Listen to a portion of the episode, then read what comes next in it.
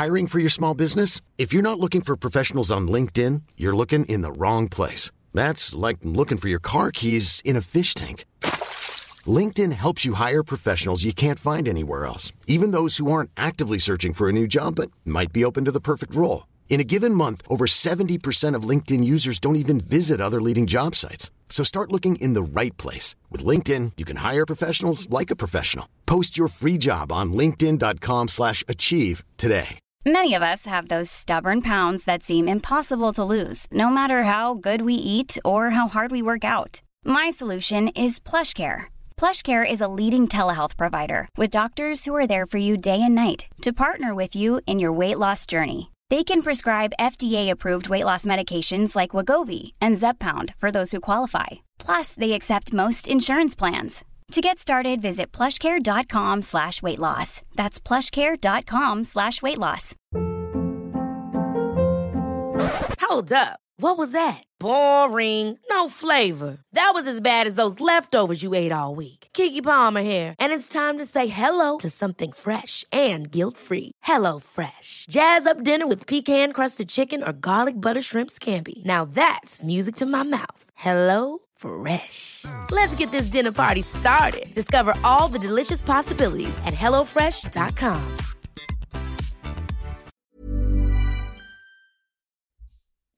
Bonjour à tous, avant de vous laisser avec l'interview de l'invité du jour, je me présente. Je m'appelle Eva et je suis la fondatrice de la société Neria.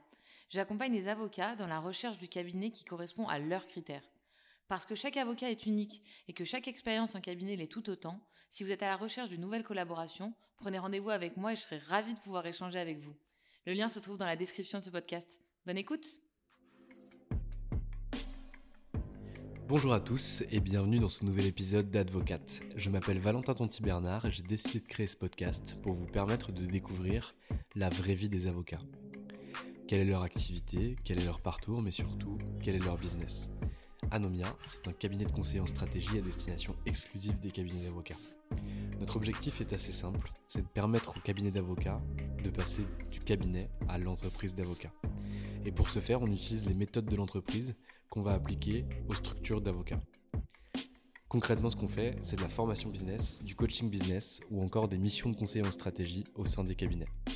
Aujourd'hui, dans ce nouvel épisode du podcast, j'ai le plaisir de vous faire découvrir ma conversation avec maître Johan Navarre.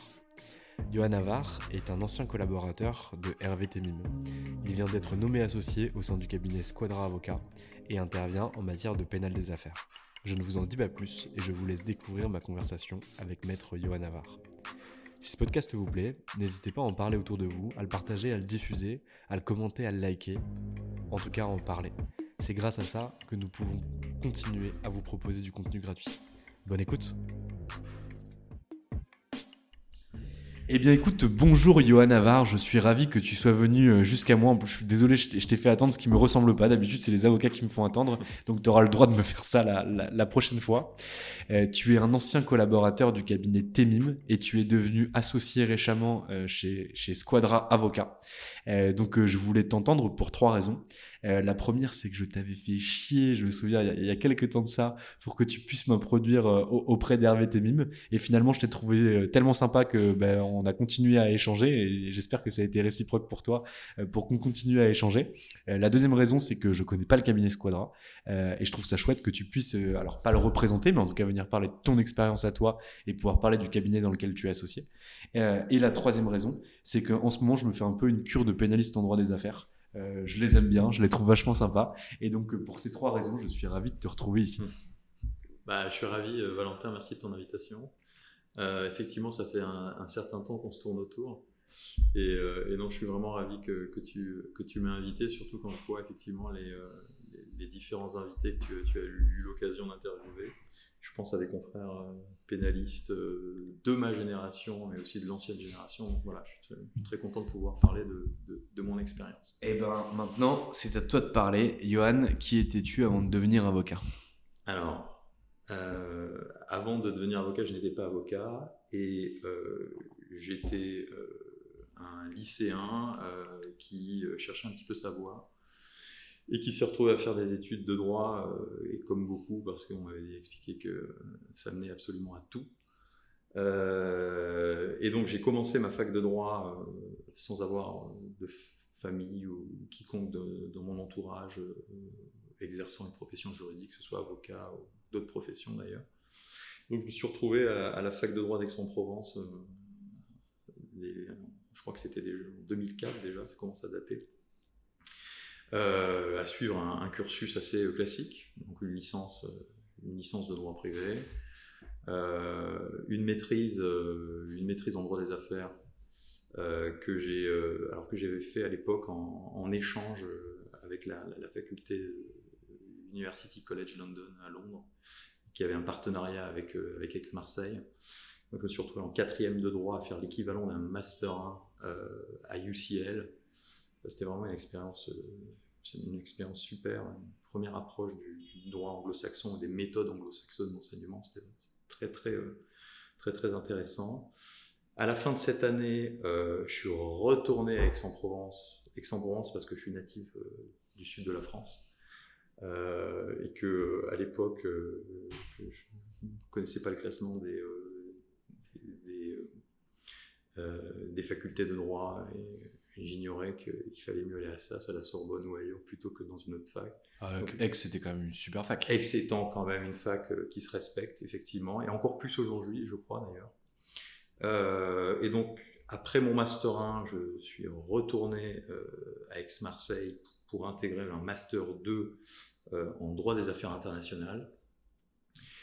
Et puis, parce que Londres m'avait beaucoup plu, j'ai voulu y retourner. Alors, j'ai hésité à m'avait dit à l'époque, tu sais, c'était l'époque où les LLM euh, étaient, assez nouveaux en fait, et, euh, cette double formation euh, n'était pas encore aussi démocratisée qu'elle a été les années suivantes.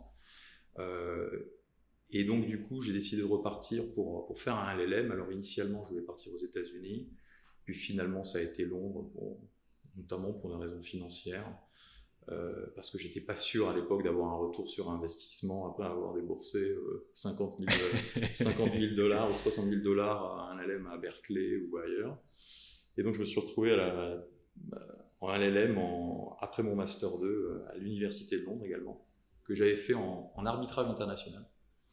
Parce qu'à l'époque c'était une matière qui me, euh, qui, m'intéressait, que je trouvais euh, particulièrement euh, stimulante. Et j'en ai profité cette année-là pour notamment faire un, un stage de, de, six mois dans un cabinet de la City qui s'appelait à l'époque Pritchard Englefield, qui n'existe plus, qui a depuis été absorbé par un, cabinet qui s'appelait Thomas Segar, et qui lui-même a été absorbé par un cabinet, me semble-t-il, qui s'appelle aujourd'hui Irwin Mitchell, qui est un cabinet, euh, pas de la, Magic Circle évidemment, mais qui est un cabinet qui comprend quand même pas mal d'avocats euh, à, Londres. Et j'ai pu travailler notamment là-dessus, euh, sur à peu près tout, un peu à la Darrois, en bossant à la fois en conseil, en contentieux, et en ayant la chance de, travailler directement avec le managing partner qui se trouvait être également arbitre auprès de, du tribunal arbitral du sport. Donc il me c'était assez marrant. Il me donnait tout un tas de décisions arbitrales à rédiger euh, sur des problématiques, des litiges euh, entre opposant la FIFA avec des joueurs euh, des choses comme ça. C'était vraiment, chouette. C'était vraiment super chouette. Mais à cette époque-là, zéro pénal. Voilà. À cette époque-là, zéro pénal.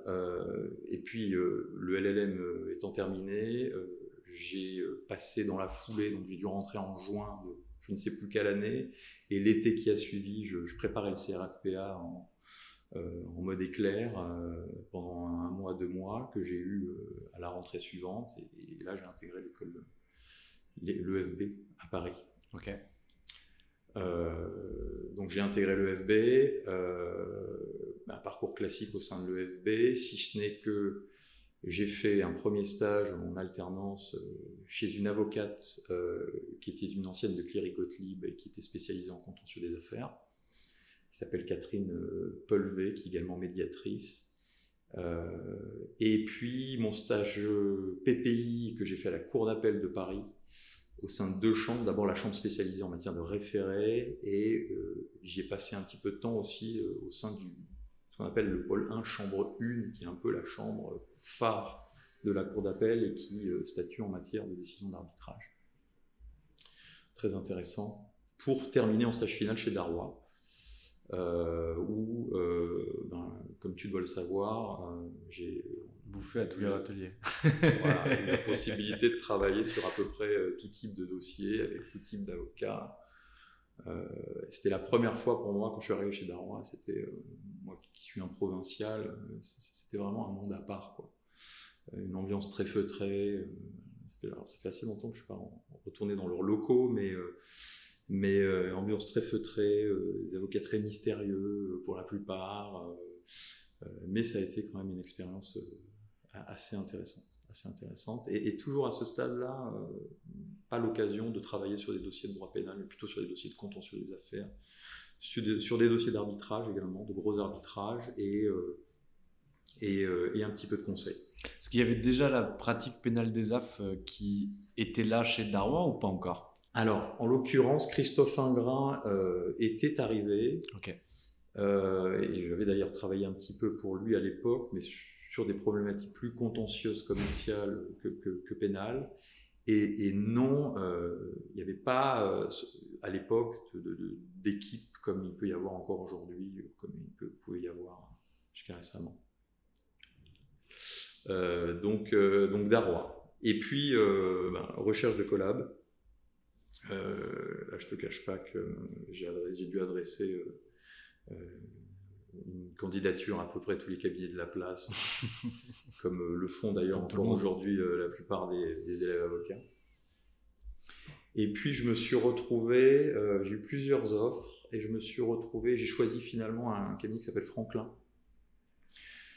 cabinet d'affaires français indépendant, et j'ai été recruté par l'associé qui était en charge, et qui est toujours en charge d'ailleurs du, contentieux des affaires chez eux. S'appelle Yann Collin, euh, chez qui je suis resté deux ans euh, et euh, dans lequel quel cabinet j'ai pu travailler sur sur des contentieux de concurrence déloyale, de, droit commercial, quelques contentieux post-acquisition, des choses comme ça, voilà, avec un portefeuille de clients assez, assez intéressant. et puis, donc ça c'était en... J'ai intégré le cabinet en 2012 et c'était à l'époque un petit peu de la même manière qu'il y avait eu la mode de l'arbitrage quelques années avant, il y a eu la, mode du pénal des affaires et du pénal.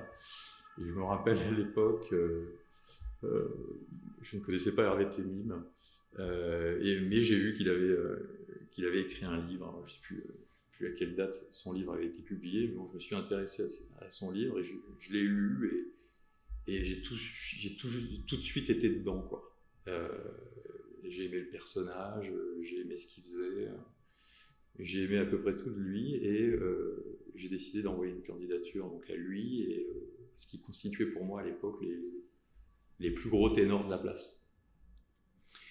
et donc j'ai reçu une, réponse et c'est d'ailleurs la seule réponse que j'ai reçue à mes demandes de sa part après avoir candidaté et puis avoir obtenu son mail personnel, ce qui, je pense, a, maximisé mes chances de succès. Euh, j'ai eu un retour de sa part en moins de 24 heures euh, et j'ai eu un mail dans lequel il me demandait de, bah, prendre contact avec son assistante euh, pour fixer un rendez-vous. Voilà.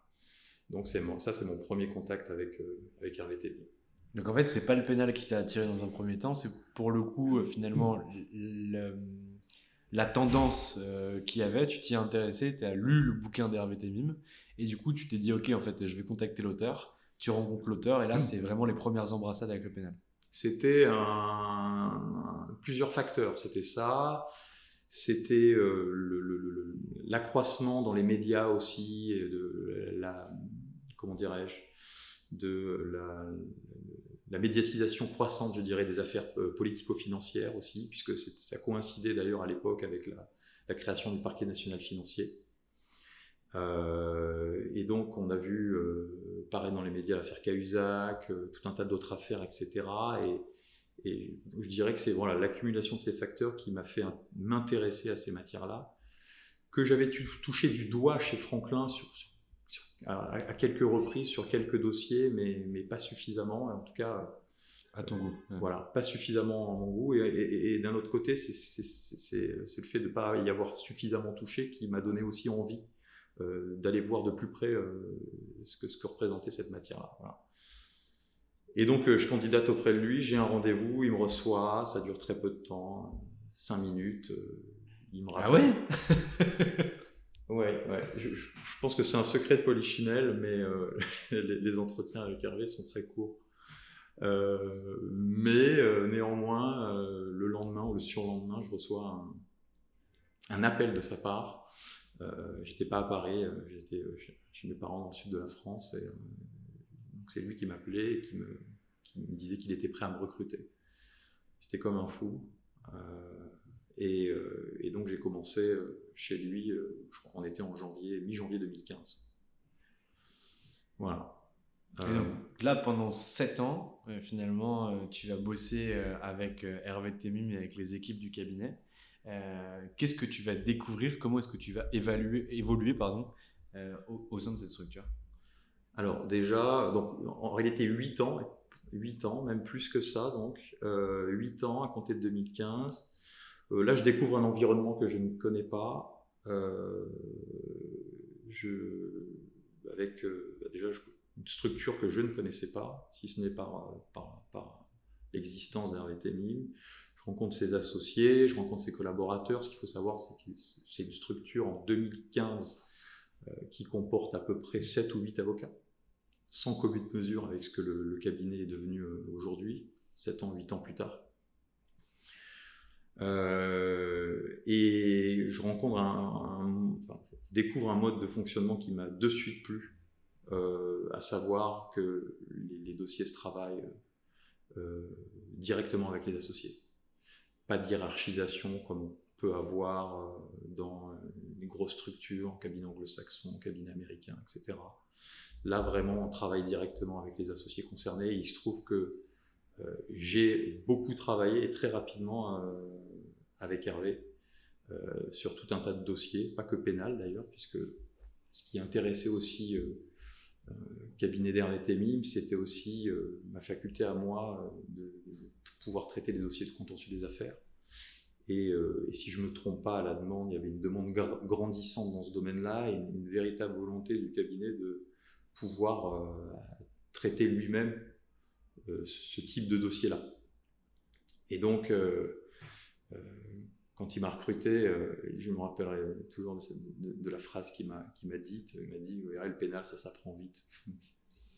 Façon de, me décomplexer, alors que je, savais très bien que les dossiers traités nécessiteraient un investissement total, d'être efficace, d'être compétent très rapidement, etc. Sachant que je n'avais moi jamais traité de dossier de pénal des affaires. Voilà mais euh, c'était sa façon à lui de, de mettre à l'aise. Euh, donc un mode de fonctionnement qui me plaît énormément.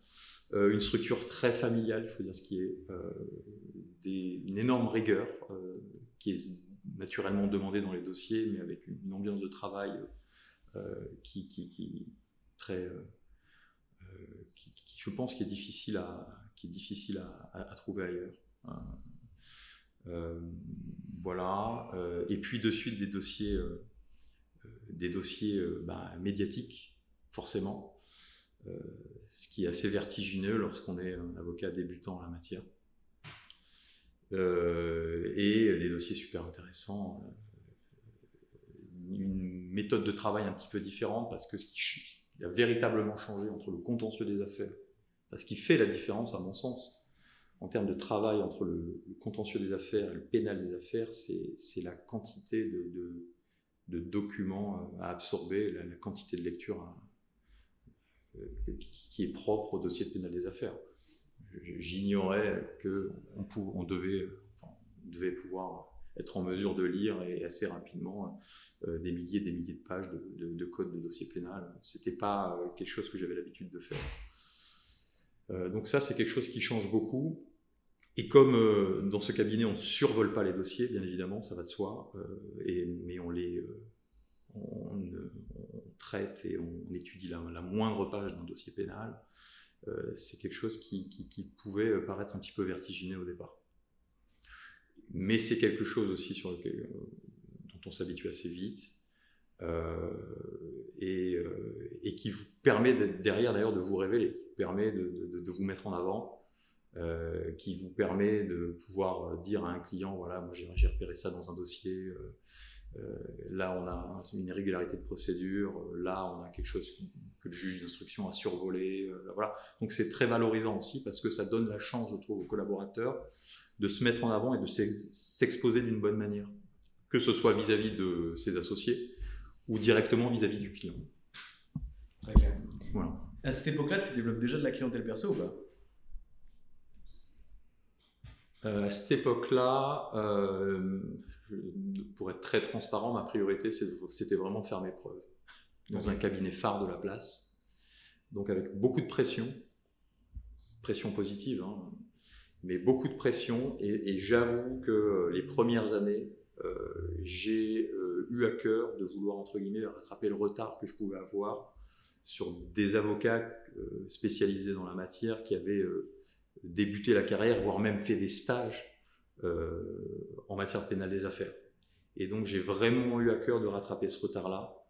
Euh, et, je te cache pas que j'ai mis les bouchées double voire triple pour, euh, pour rattraper ce retard et, être le plus performant possible, le plus vite possible. Donc le développement de, mes, de, ma clientèle personnelle, ça a vraiment pas été une priorité pour moi les premières années. C'est quelque chose qui est venu qui est venu un peu plus tard. Et c'est venu quand et comment?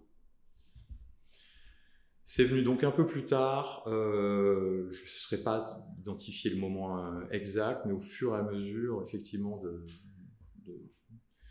du temps qui passait, euh, j'ai vu qu'il y avait de plus en plus de sollicitations, notamment de confrères, qui me voyaient maintenant comme un collaborateur d'un cabinet important de la place et qui naturellement sont venus ben, me solliciter divers, divers choses, divers sujets, de droit pénal pour le coup. Mm. Euh, et c'est vrai que ça s'est fait euh, assez naturellement sans que moi-même je ne fasse de quelconque démarche, ou que je, je, développe quoi que ce soit, ou que je, m'expose d'une certaine manière qui m'aurait amené à espérer pouvoir euh, obtenir des dossiers. Donc ils sont venus à toi par l'intermédiaire de tes confrères ou par des sollicitations directes? Absolument. Pas mal de confrères que j'avais pu, que je connaissais, que j'avais pu euh, connaître à travers ma première expérience en cabinet d'affaires déjà. Et puis des anciens camarades de promotion, notamment chez Darrois, dans d'autres cabinets. Euh, enfin, tous les, confrères qu'on a pu, que j'ai eu l'occasion de croiser euh, depuis le début que, que j'ai exercé cette profession-là, voilà, sont venus assez naturellement pour me demander mon avis, parfois pour me confier des dossiers directement. Euh, mais aucune, euh, voilà, aucune démarche particulière. Très clair. Et comment, du coup, euh, dans un premier temps, tu arrives à fixer ton prix, tes collaborateurs au sein d'un des plus beaux, voire peut-être même le plus beau cabinet en, pénal des affaires de la place? On commence à te solliciter pour des doses, on commence à t'apporter des dossiers au, niveau de tes confrères? Comment tu décides de te pricer en termes d'honoraires? Tu fais quoi? Tu fonctionnes au taux, horaire, au forfait? Comment tu définis ton taux horaire? Comment tu définis ton forfait? Alors là, euh, tu, m'en demandes beaucoup. Euh, non, je crois, si, je reviens quelques années en arrière, euh, je pense que ce qui m'a servi de référentiel, c'était tout simplement ma déontologie, qui prévoit que les honoraires sont fixés en fonction du degré d'expérience de l'avocat, de la complexité du dossier, de, de l'état de fortune, de richesse du client, etc. etc. Ça, c'est un premier point. Deuxième point, c'est que je connaissais les, honoraires pratiqués par définition par le cabinet TEMIM. Euh, et, donc, en essayant de faire un espèce de melting pot de, ces deux facteurs-là, j'essayais de fixer un, honoraire qui ne me paraissait pas exorbitant euh, compte tenu de mon, expérience en la matière, qui ne me paraissait pas à la fois ridicule, ben, euh, compte tenu du fait que je, pouvais apporter une compétence particulière euh, dans cette, matière-là. Et, donc, et bien évidemment, euh, entre confrères, on se parle beaucoup et on se demande, on se demande de manière très fréquente euh, comment les autres facturent, combien, selon quelle modalité, etc. En revanche, ce qui est sûr, c'est que j'ai pas le souvenir d'avoir pu, en quelque sorte, imposer, ni même suggérer de facturer au temps passé lorsque j'avais 3, 4, 5 ans, voire 6 ans d'expérience. À mon mémoire, j'ai pas souvenir d'avoir pu proposer ça à un client et, faire en sorte qu'il accepte. Donc c'était essentiellement, je dirais, des, forfaits, voilà, qui se, qui se basaient sur les facteurs que, que, je viens de t'indiquer, et notamment sur très souvent quand même sur les enjeux d'un dossier. Moi, je raisonne souvent en termes d'enjeux d'un dossier. Euh, dossiers qui ont un fort enjeu, d'autres dossiers qui en ont moins, et, je crois que ça doit être un facteur. Je crois que c'est un facteur important pour lorsqu'on réfléchit à une façon de, de, mettre un prix sur une prestation. De toute façon, c'est un facteur business. si c'est un, facteur qui est dérisoire et qu'on a une facture qui est colossale, tu n'auras jamais de deal. Et d'un autre côté, vous pouvez avoir des, clients avec des, une richesse certaine. Euh, et donc, voilà, c'est une façon de. Bien sûr. C'est du cas par cas. Donc, tu restes chez Témine pendant 8 ans. Pourquoi tu t'en vas? Euh, Pourquoi je m'en vais? Euh, Ça peut d'ailleurs pour des raisons positives. Hein, c'est pas? C'est alors, il se trouve que c'est des raisons positives, positives, et c'est pour ça que j'ai aucune difficulté à répondre à cette question-là. Euh, je m'en vais déjà parce que depuis 2-3 ans, j'avais toujours eu ce souhait de, vouloir, être, de vouloir évoluer dans mon métier. Et que cette évolution est, passée nécessairement par euh, une évolution de mon statut. c'est vrai que je voulais pas rester collaborateur toute ma vie, même si chez Hervé Temim, enfin, au sein du cabinet Temim, on était quand même dans un, dans un cocon parce que euh, les collaborateurs euh, étaient, sont traités de la meilleure des façons. Euh, qu'il n'y a aucune pression, mauvaise pression qui leur est mise, que on leur demande pas des comptes, de rendre des comptes, que, que les conditions matérielles et quotidiennes et dans le cadre de, l'exercice de, leur métier sont, excellentes, que les personnes sont toutes sympathiques Vraiment, c'est pas de la flagornerie, c'est vraiment la réalité. Euh, mais moi, c'est vrai que j'avais envie de plus. J'avais envie de plus. J'ajoute qu'on avait quand même une autonomie très importante euh, en tant que collaborateur chez Hervé, puisqu'on avait un contact direct avec les clients. Euh, il n'y avait pas de hiérarchie, comme je te l'expliquais. Et, et, donc, en fait, j'aurais pu, n'importe quelle personne pourrait d'ailleurs se dire qu'elle restera 10 ans, voire plus euh, dans, ce cabinet. Euh, euh, parce que d'ailleurs, on ne vous mettra pas à la porte, parce que vous êtes considéré comme un, comme un atout, comme un talent, et que vous êtes vraiment valorisé. Donc, c'est un choix donc, très personnel. Moi, j'avais vraiment envie d'évolution. Et ça faisait 2-3 ans que je réfléchissais à une façon d'évoluer et de, et de m'associer, que ce soit chez, chez Mime ou d'ailleurs ailleurs. Et donc ça, c'est le premier point.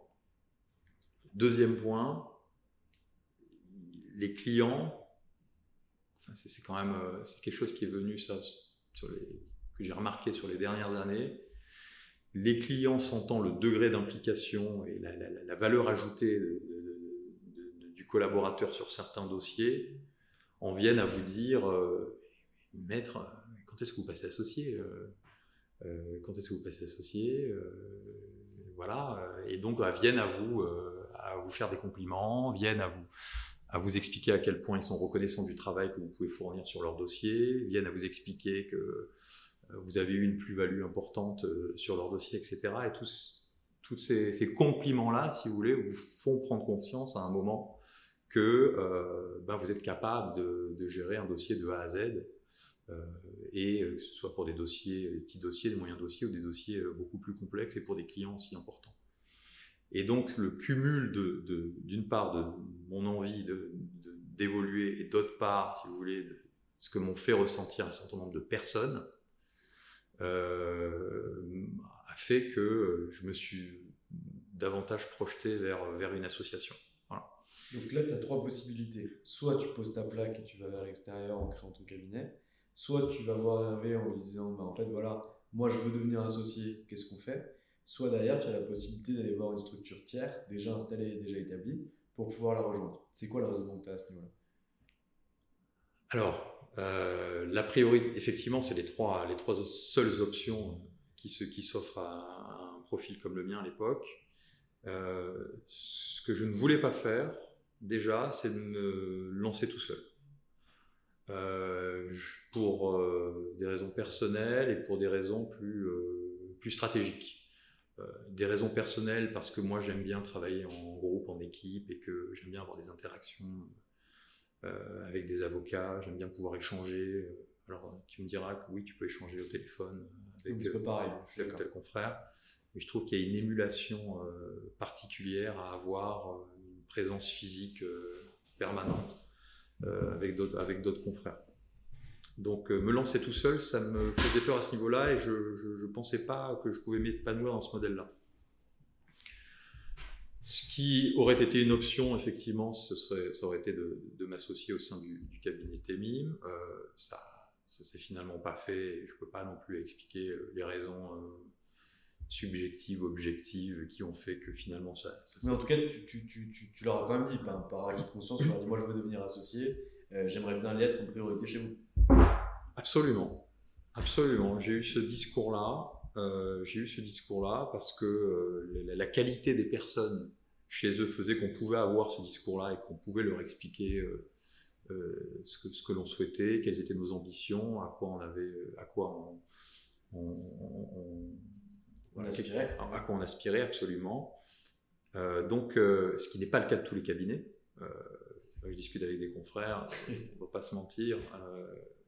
difficile parfois de, de parler de, des velléités d'évolution, de, choses comme ça, parce que vous savez que vous allez avoir affaire en face à un mur. non, pour le coup, la qualité des personnes et, la qualité en l'occurrence des fait que moi, on avait parlé à cette époque-là de, de, ce que je souhaitais faire, effectivement, de la façon dont je voulais évoluer.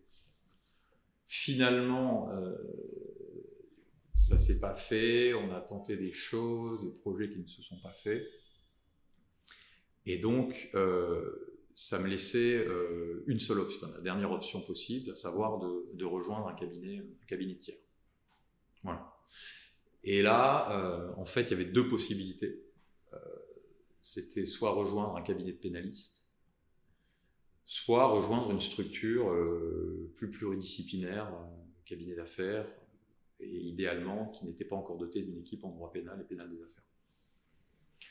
Et en fait, euh, j'ai eu euh, une opportunité, voire une deuxième. J'avais été approché par un cabinet anglo-saxon, dont je dirais le nom, mais américain d'ailleurs, un gros cabinet américain qui effectivement cherchait un spécialiste euh, pour euh, venir euh, renforcer, si ce n'est créer, un département droit pénal des affaires, ce qui était beaucoup très flatteur. Moi qui étais collaborateur, j'étais très flatté qu'on puisse venir chercher mes compétences plus que mes clients, je pense, à l'époque. Tu donneras aucun nom, aucune information. Tu t'es décidé de pas donner de nom, c'est vraiment le pénaliste qui, a, qui, qui est propre au professionnel, ça ne dit rien. Ah, c'est sûr, bien sûr, personne ne dit rien. C'est sûr, c'est sûr. Euh, non, mais voilà, le cabinet américain qui m'avait, euh, qui m'avait, euh, qui m'avait, qui avait cherché, qui m'avait contacté et qui avait voulu aller plus loin dans le process. Et, puis à côté de ça, moi j'étais déjà en discussion avec une avocate avec qui j'avais travaillé chez Franklin, et qui était associée en droit du travail à l'époque et qui avait rejoint une, structure euh, qui, était un cabinet qui avait 20 ans d'ancienneté, assez pluridisciplinaire, et euh, qu'il avait rejoint après avoir été off counsel chez Franklin, qu'il avait rejoint en qualité d'associé pour créer un département dans du travail. Et donc, je, connais très bien cette personne, et euh, cette personne était venue me voir pour me demander si j'étais intéressé pour la rejoindre, rejoindre le cabinet, et développer une pratique autour du, du droit pénal, du droit pénal des affaires et, euh, de la compliance. Euh, et ça, c'était il, y a à peu près 2-3 ans. J'avais aucune envie de partir de chez Hervé à. Euh, parce qu'en fait, les, dossiers sur lesquels on travaille étaient tellement intéressants, les, clients tellement importants, l'ambiance tellement bonne, etc., que, eh ben, que j'ai voulu, rester. Euh, et, euh, et, donc, euh, c'était vraiment pas le mauvais moment, mais par un concours de circonstances, L'été dernier, on s'est reparlé et puis elle m'a fait rencontrer plusieurs de ses associés dans des spécialités diverses et, et, et là le, processus s'est accéléré. Très clair. Donc finalement, tu as un alignement de planètes sur l'été dernier parce que tu rediscutes avec cet associé avec lequel vous avez un, match professionnel. Tu rencontres les autres associés du cabinet Squadra, tu vois que c'est la même chose. Et finalement, c'est quoi le projet qu'ils vont te vendre? Comment ils vont réussir à te convaincre finalement euh, de pouvoir les rejoindre Et inversement, comment tu vas réussir à les convaincre que tu es la bonne personne pour pouvoir créer ce département? Alors déjà, c'est une question euh, d'humain, hein, très souvent, je pense. Hein. Euh, une question d'humain, moi, moi, je m'entendais très bien avec cet associé. je savais par ailleurs qu'elle... Enfin, j'étais très, très euh, au courant et très au fait de ses qualités professionnelles également. Donc je savais que je ne rejoignais pas un cabinet de peintre. De peintre. voilà. Euh, et, euh, et, donc j'ai rencontré, ces autres associés et ce qui m'a de suite rassuré, immédiatement rassuré, c'est la qualité des profils. déjà, les personnalités des uns et des autres, ça c'est certain. Personnes qui me ressemblaient, à peu près la même tranche d'âge que moi, des jeunes quadras. Euh, et on y viendra peut-être après, mais c'est vrai que c'est une des spécificités, je trouve, de, ce cabinet-là. Euh, et donc ça, ça m'a beaucoup plu, et puis surtout rassuré par le fait de pouvoir rejoindre un cabinet où les avocats avaient été formés dans les meilleures écoles, euh, dans les meilleurs cabinets de la place. pour citer quelques noms, voilà, on avait des associés qui avaient beaucoup travaillé chez Augustin de Bouzy, chez, chez Queen Emmanuel, chez, d'autres cabinets références de la place dans, leur domaine d'activité. Et ça, c'est un facteur qui m'a immédiatement rassuré.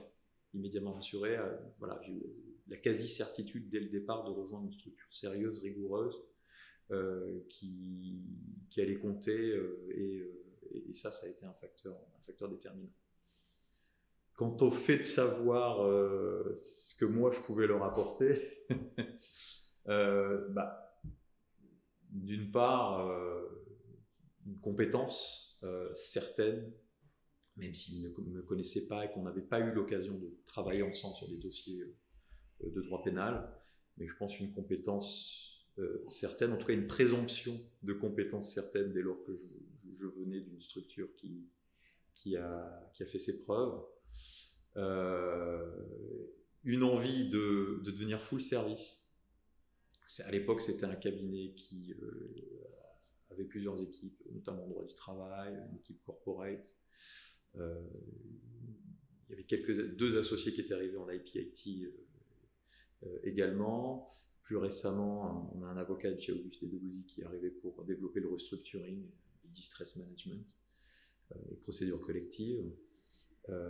et, donc, je pense qu'ils avaient, d'ailleurs, c'est ce qui s'est avéré, vrai. Euh, je pense qu'ils avaient cette, envie-là de devenir un cabinet euh, full service pour euh, pouvoir être en mesure d'apporter à leurs clients un spectre de compétences que le cabinet n'avait pas auparavant. Donc, je pense effectivement que ça, ça les a, ça les a beaucoup, beaucoup intéressés, rassurés. sans m'envoyer de fleurs, je pense que je ne suis pas non plus quelqu'un de, de désagréable et, que, j'ai un certain nombre de qualités humaines qui les a peut-être euh, également, euh, voilà, séduit. convaincu, euh, séduit, je, ne sais pas, c'est le mot est fort, mais en tout cas convaincu de vouloir me compter parmi eux. et donc, je, pense, je pense que c'est un mix de ce facteur humain et de ce facteur de compétence qui fait que, au final, on, a réuni nos, nos savoir-faire. Très clair. Euh, on arrive à la fin de ce podcast, euh, Johan. Ça fait maintenant euh, cinq semaines que tu es associé au, sein du cabinet Squadra. donc, je ne vais pas te poser toutes des questions sur comment ça se passe ton développement, comment ça se passe ton arrivée, etc. Mais simplement sur tes projets. c'est quoi les projets que tu t'es fixés sur les prochaines années? C'est quoi l'objectif que tu as derrière tout ça? Alors, le projet sur les prochaines années, c'est de grossir, bien sûr. Moi, je suis arrivé seul de chez Témin. J'ai un stagiaire, avoir deux stagiaires, mais le, but, ça va être euh, évidemment euh, de se structurer rapidement par le recrutement d'un premier collaborateur, je l'espère, cette année, et le plus tôt possible. Euh, ça, c'est la première chose. La deuxième chose, c'est ce que je pense, moi, que les dossiers viennent d'abord par les clients actuels. Je pense qu'en en fournissant le même degré de service, le même degré de prestation, de compétences aux clients qui sont les miens actuellement, je pense que c'est par ce, par ce biais-là, notamment, qu'on arrive d'une part à fidéliser ces mêmes clients, qu'on arrive à, avoir des ouvertures sur, sur, sur d'autres types de clientèle. Donc je pense que c'est la compétence et, le, dans les dossiers actuels qui fait que derrière on arrive à avoir des dossiers euh, similaires ou encore plus, encore plus intéressants, encore plus importants. Donc c'est le degré de rigueur que je m'applique à moi-même qui, euh, qui, qui, pour moi est absolument indispensable. Et l'objectif, effectivement, c'est d'appliquer euh, le même degré de rigueur qui était celui que j'avais euh, lorsque je travaillais au sein du cabinet TEMIM à mes clients actuels et aux futurs prospects. Ça, c'est important. Et, et, ce qui est important aussi, c'est qu'il faut que ça se sache. Donc, ça, c'est un, premier objectif, mais qui est un, objectif tout à fait naturel. Hein. Je ne connais pas un avocat qui, pourrait dire l'inverse. Euh, deuxième objectif, ça va être de se structurer parce qu'effectivement, euh, euh Squadra est un, cabinet qui a 20 ans, mais qui compte quand même des, jeunes associés. Je te disais tout à l'heure, je crois que la moyenne d'âge, c'est à peu près 40 ans. Ce qui en fait quand même, je pense, pour connaître un petit peu le marché euh, des avocats parisiens, un cabinet assez, assez singulier, assez unique de la place. Parce que, effectivement, lorsqu'on on prend la liste du Liga 500, je vois pas comme ça de, de cabinet euh, euh, quasi pluridisciplinaire où euh, la moyenne d'âge des associés est, aussi basse. et avec des profils qui sont les, profils que j'ai décrits tout à l'heure. Donc je trouve que c'est voilà, c'est un cabinet assez, assez unique et assez, assez singulier là-dessus. Alors pourquoi je te disais ça Par rapport à tes objectifs effectivement, je te disais ça, euh, donc parce qu'il va falloir se, effectivement se, structurer euh, euh, assez rapidement pour pouvoir ne plus être seulement dans la production, étant associé, mais pouvoir consacrer une partie importante du temps au développement. Et ça, je le vois, c'est que ça fait effectivement cinq semaines que je suis là, c'est un vrai enjeu. C'est un vrai enjeu parce que être la tête dans le guidon euh, tout le temps sur les dossiers, etc. Alors, c'est rassurant pour les clients parce qu'ils peuvent se dire que l'associé traite vraiment directement et à fond leur dossier, mais euh, ça laisse pas beaucoup de temps pour, euh, pour développer à côté et faire le nécessaire pour accroître, accroître son activité. Bienvenue dans les responsabilités, bienvenue au pilotage. Tu as l'air de très bien t'en sortir et donc j'en suis très content. Merci Johan pour le temps que tu m'as accordé et la qualité des échanges. Je te souhaite beaucoup de réussite euh, au sein du cabinet Squadra et que tout se passe très très bien pour toi. Merci beaucoup. Et voilà, c'est fini pour aujourd'hui. J'espère que cet épisode vous a plu. Pour découvrir tous les contenus qu'Anomia propose, vous pouvez vous rendre sur www.anomia.fr. Vous y trouverez des vidéos, des podcasts, des articles et également nos propositions de formation et d'accompagnement dédiées aux avocats, dédiées au business des avocats. Je vous souhaite une excellente journée et n'hésitez surtout pas à nous contacter. À bientôt.